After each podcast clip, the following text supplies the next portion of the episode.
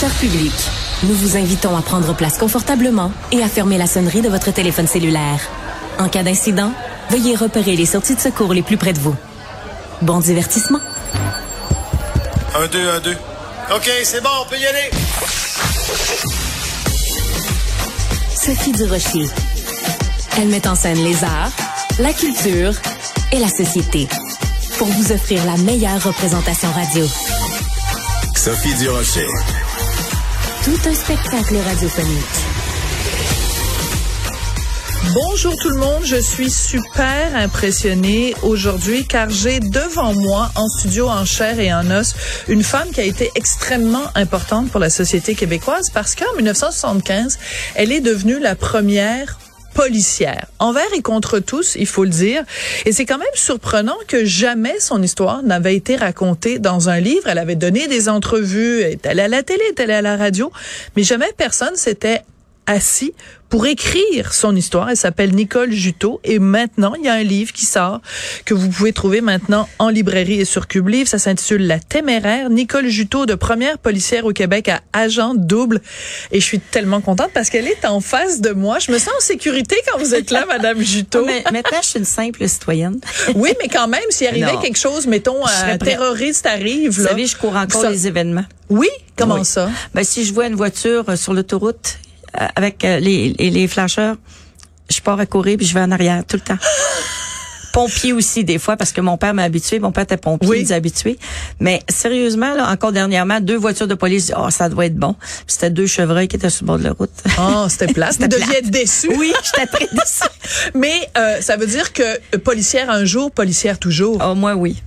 Ah oui, moi je suis l'actualité encore et puis tout ça oui, vraiment là, vraiment. Puis quand vous voyez, par exemple, beaucoup de cas de féminicide au cours Ah. des derniers mois au Québec, ça doit vous toucher? ça me touche énormément. Moi, j'ai connu vraiment euh, la période quand j'ai commencé. euh, on allait sur des chicanes de ménage, on allait sur des femmes battues. Puis on voyait que les, les femmes étaient battues, avaient été battues. Il fallait leur demander est-ce que vous portez plainte? Non, il fallait repartir. C'est épouvantable. C'était épouvantable. Moi, je, je- puis là, j'essayais de convaincre la dame de, de demander de l'aide, de faire. Puis il y avait pas beaucoup de, il y avait pas de maison là. Je me rappelle pas qu'il y avait des maisons pour ça. Mais par contre, tu sais, on m'a demandé de l'aide en famille, tout ça. Mais on repartait. Et quand cette fameuse loi a changé, ça a été merveilleux. La seule chose que je trouve, puis je veux, est-ce que je peux juste lancer un message oui, aux, vous aux pouvez gens, lancer tous les plaît? messages, Nicole. Quand les policiers arrivent sur place, ils font tout leur devoir. Ils font leur devoir pour pour euh, essayer d'inciter la dame de partir, de de- de- d'aller trouver une ressource et même de les de l'amener à une ressource.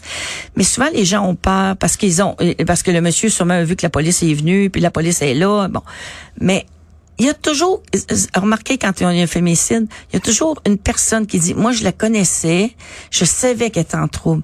Moi, je- je demande à ces gens-là qui savent quelque chose, ces gens-là pourraient appeler dans les ressources, pourraient appeler dans les maisons.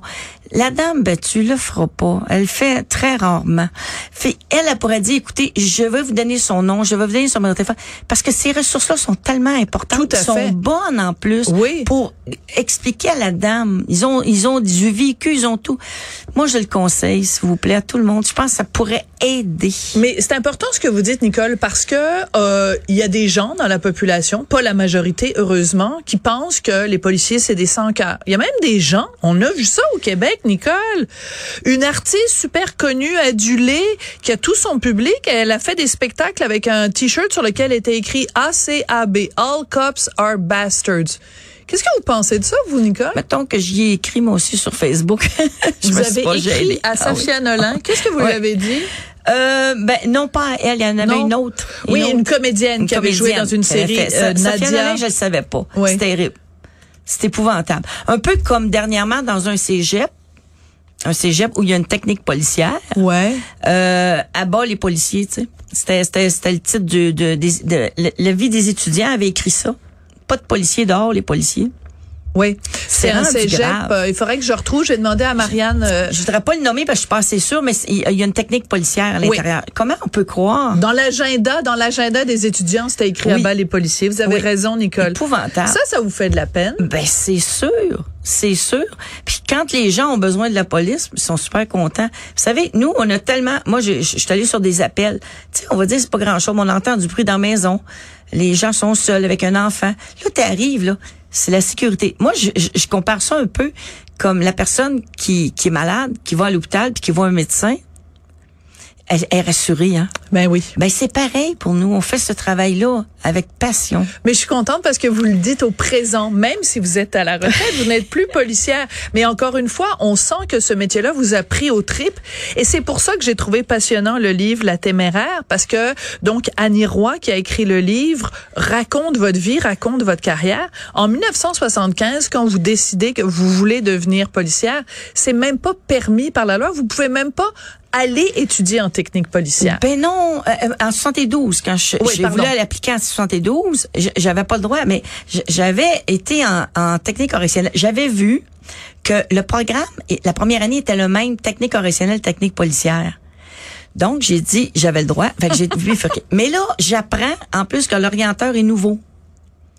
Fait que tout de suite, la deuxième session, on a le droit de faire un changement. J'ai fait un changement de technique policière et je l'ai reçu. Hey, j'avais mon papier, je me promenais avec mon papier vous êtes une ratoureuse, vous êtes une ratoureuse. Oui, mais je voulais tellement. Voilà. Mais alors, moi, je veux comprendre.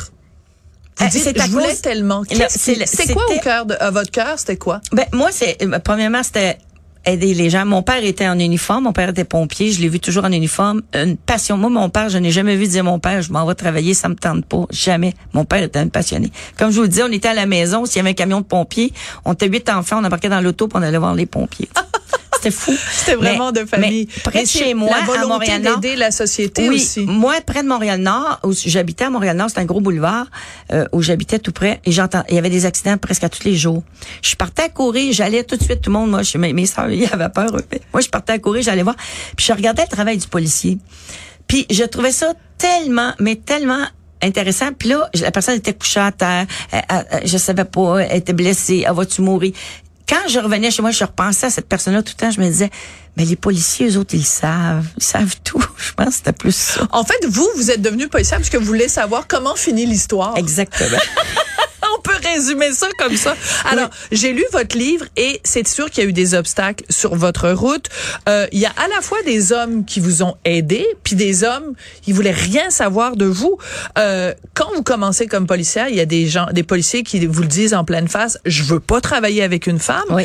Puis dans beaucoup de cas, c'était parce que leur femme oui. voulait pas que eux travaillent avec Moi, une policière. Moi, je l'avais su par la suite qu'il y a des femmes qui avaient été voir le sergent du poste en leur suppliant, leur demandant. Euh, vous savez, moi, là, quand j'ai fait mon, mon cours, quand je suis allée à l'École nationale de police, on avait exactement les mêmes tests physiques que les hommes. On était 49 dans la promotion où j'étais, tous des cégepiens. Puis je suis arrivée troisième en le test physique. Donc, hommes et femmes confondus. Oui. Eh, bon Dieu, vous étiez bonne parce que je vous vois, c'est pas insultant. vous êtes pas très grande. Vous mesurez quoi? 5, 5 pieds 3. 5 et 4. Et demi. Oui, parce qu'ils ont changé le règlement en mettant à 5 et 3. voilà, exactement. Et pourtant, donc, la force physique, oui. donc le mythe il y a, et encore aujourd'hui, là, c'était en 75, encore aujourd'hui, en 2022, les gens ont encore ce mythe-là. Ah, oh, ben, une femme, ça peut pas être police, c'est pas assez fort. On, on, a des, on a des forces, puis on a des faiblesses. Ouais. Autant les policiers. Autant les hommes ont des forces, ont des faiblesses. Par exemple, à quelque part, moi, je trouvais que j'arrivais sur des lieux d'une situation. Euh, je suis arrivée dans un dans une bagarre d'hôtel. J'ai vécu ça, les bagarres d'hôtel. Je suis rentrée la première, puis ils ont arrêté de se battre et m'ont regardé en uniforme. T'sais. Ça a fait le show. Ça a fait plus le show. Oui, puis aussi des fois, le fait d'être femme vous a beaucoup aidé. Par exemple, quand vous devenez agent double, quand vous faites de l'infiltration, ouais. les gens ils vous voient arriver en mini jupe avec un petit t-shirt moulant. Ouais. Euh, ils se jamais un elle va se dire eh, cette fille là c'est une police. Puis, puis, non, puis moi ah, puis en plus dans ce temps-là, il y en avait pas ou presque pas. On était euh, peut-être il y en avait quelques-unes qui le faisaient aussi. Ben c'était à mon avantage, oui. Puis euh, souvent, presque souvent, je, je l'ai fait à deux mais souvent j'étais toute seule. Puis tu sais, normalement, euh, tu sais, on des fois il travaillait à deux puis ça. Mais moi j'avais j'avais une facilité, je, me suis découverte cette facilité là. Vous savez la première fois que j'étais rentrée dans un bar, dans un bar, c'était à l'école nationale de police avec tous les confrères. Une fois, j'essayais de boire une bière en me bouchant le nez, j'ai pas été capable. J'adore ça. quand je suis arrivée à- euh, pour la première fois pour faire euh, du travail d'agent double dans un bar, on fallu qu'on m'explique comment ça fonctionne pour acheter une bière presque, tu sais. Parce que vous aimiez pas la bière. J'aime pas encore la que- bière encore plus Est-ce que vous avez mangé des beignes? Parce que le mythe, là, les Non. policiers qui aiment les beignes. Non? Non, Non, ça, c'est faux aussi. Non, ben vous êtes en train de briser toutes nos illusions, Ben, je dis vous, là. que j'aime pas ça, les beignes. Mais le problème, c'est que la nuit, il y avait seulement les Tim Hortons ouverts. Ben voilà. C'est pour ça que les policiers se ramassaient tout le temps. là Dunkin' Donuts et puis tout ça. Ben oui. Alors, j'ai deux questions pour vous. Oui. Euh, on va faire un petit quiz. Oui. La pire affaire qu'un qu'un policier vous a fait, le pire commentaire ou la pire situation. Et après, on va faire le pire commentaire qu'un citoyen vous a fait ou une situation avec un citoyen. Euh, la, la pire, je crois que c'est un des policiers. Ça faisait pas longtemps que j'étais arrivée. Et puis, euh, il est venu me voir parce que j'étais en probation aussi. Hein. J'avais un an de probation. Fallait pas qu'il arrive rien. Euh, qu'il m'arrive rien parce que sinon, il engageait pas d'autres femmes aussi. là. tu sais. C'était c'était c'était un, un, un, Un test? C'était un test presque qu'on faisait. Mais euh, la deuxième policière sortie du Québec est arrivée 11 mois et demi après moi. Alors, le policier, qu'est-ce qu'il Le a fait? policier m'a dit, je souhaite juste qu'il t'arrive quelque chose de grave pour montrer que la femme n'a pas sa place dans la police. Ça, c'est la pire chose qu'on Ouais. vous a dite. Ouais. Ça a dû En vous blesser. euh, oui, ben, oui, mais mais par contre, je me disais, je vais lui montrer, je suis capable. Fait que là, quand- ben, parce que moi, je- j'ai eu une phrase, une phrase pendant mes 25 ans de carrière, puis même à 20 ans, puis 25 ans, j'ai eu des embûches, puis je me disais, puis la phrase que je me disais en dedans de moi, ils m'auront pas. Hmm. C'était juste ça, je disais, ils m'auront pas. Et le, la pire chose ou le pire comment, le pire commentaire d'un citoyen? Euh, je n'ai pas eu vraiment, mais la seule chose que j'ai eue, c'est que je dérangeais euh, le travail. Euh, Festival Western de Saint-Tite, alors je faisais le- le- la circulation, mais je bloquais le trafic au lieu de le débloquer.